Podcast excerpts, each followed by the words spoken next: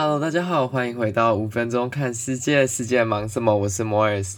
最近那个声音有一点点怪怪的啊，就是它上传之后的那个录音品质、音讯的品质好像会变得有点不稳定。我也不知道为什么，就是每一个不同的 player 放起来，它的声音都不太一样。我还正在研究，所以我研究。出来之前，可能大家还要 kind of bear with it for a little while，就是可能还要忍受一下下。不知道你这边的声音有没有什么样的问题，也可以跟我讲这样子。那也有很多人反映说，就是有时候那个节奏有一点慢，然后有时候节奏太快，我尽量调整自己的速度，因为有时候我怕讲太快，又没有讲到非常多的重点。那讲太慢呢，又会让大家睡着，所以我就尽量找一个。大家能接受的速度啦。那今天要看到的第一则新闻呢，是这个关于我们生活当中一定会用到的汽油的油价啦。那这个礼拜呢，油价基本上涨了零点五元。那基本上这个已经到达了这个一年以来它的最高点了。就像什么九五五千已经达到二七点零，九八达到二九。这些都是算蛮大的涨幅嘛，这是对民生用品、对大家消费者其实是会有很大的影响。那为什么它突然间涨价这么大呢？就是这个涨幅真的是比过去三四个月以来算是最大的涨幅了。那其实很大的一个原因就是说。因为台湾不是一个油的出产国嘛，我们所需的油基本上都是从国外进口，所以这个就会牵扯到国外各个不同的地区的事件，而去影响到我们这个石油的供给啦。因为全球基本上每个国家都是非常需要这种油品的，所以只需要某一个地方、某一个生产国、某一个 supply 出了问题，基本上整个 demand 跟 supply 会对不起来嘛。那供给对不起来的时候，价格就会往上飙。那往上飙的时候，当然进口的价钱高，那提炼的成本就会更高。那当然最后就会反映在贩卖给消费者的这个价钱上面嘛。那这个礼拜是因为什么样的原因导致它涨价呢？基本上有两个原因啦。第一个是受美国这个德州目前暴风雪导致这个原油生产有一点点的。卡住了嘛？因为它断电嘛，没有电它就没有办法生产这些原油。德州的这个暴风雪基本上已经算是历年来最严重、最罕见的一次的暴风雪了啦。它不止出现像负十八度的低温啊，还导致很多大规模的停电啊，然后很多人的管线都冻结了嘛。那建筑物很多也有受损，因为那里的建筑物并不是设计，也不是盖来。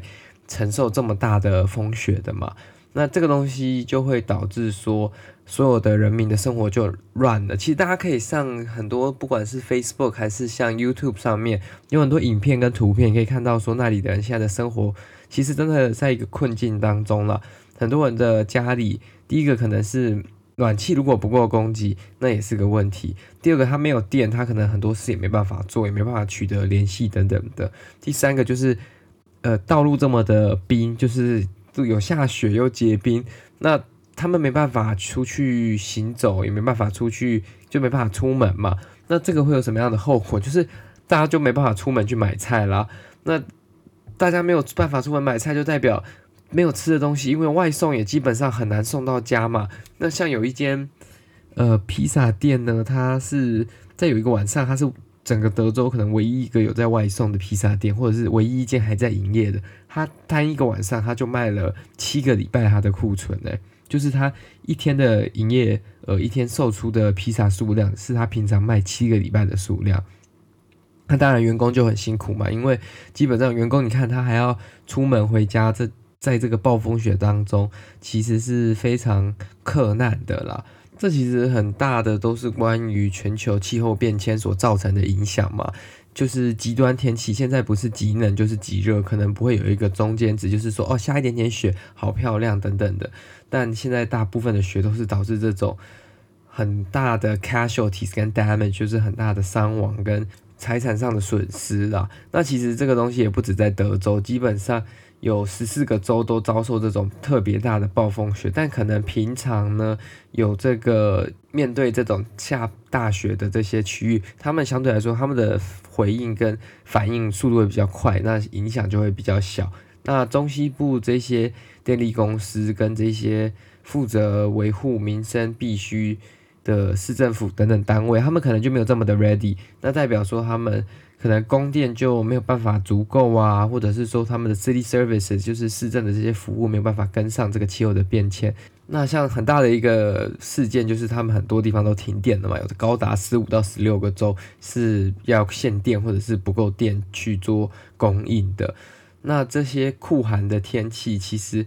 主要都是因为天气变冷了嘛，那大家暖气的需求就会增加，那这个电网就会不够负荷嘛，所以就会到最后它就是不够负荷，就只能大家限电轮流用，就是大家都。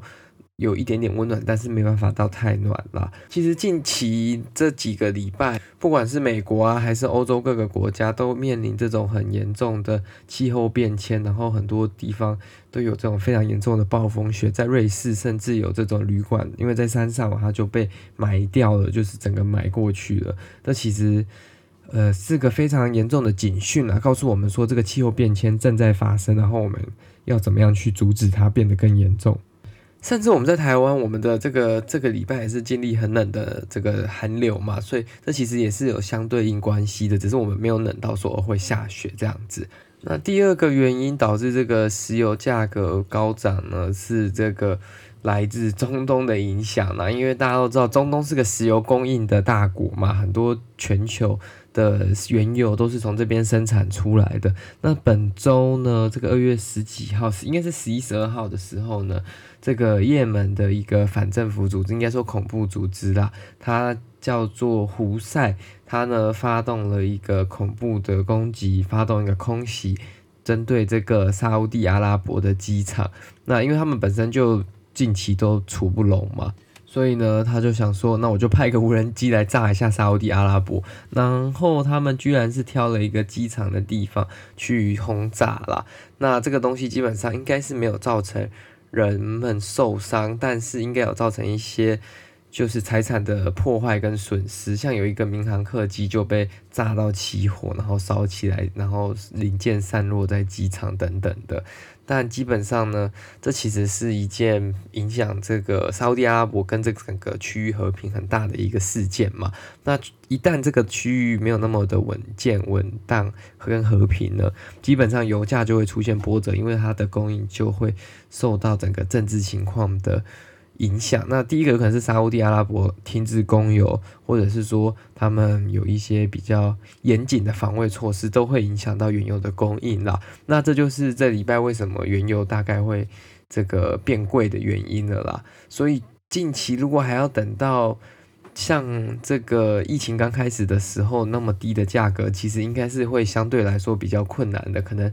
如果疫情变得更严重的话，才有可能价格再降下来。所以大家要记得早点去加油。那下一次呢，油价上涨的时候，你就大概知道为什么油价会有这样的浮动。那这次的原因就是刚刚为你分享的这两则新闻了。那一旦德州的天气变好，原油供应更稳定，中东如果变得很和平的话，价格应该也会降低啦。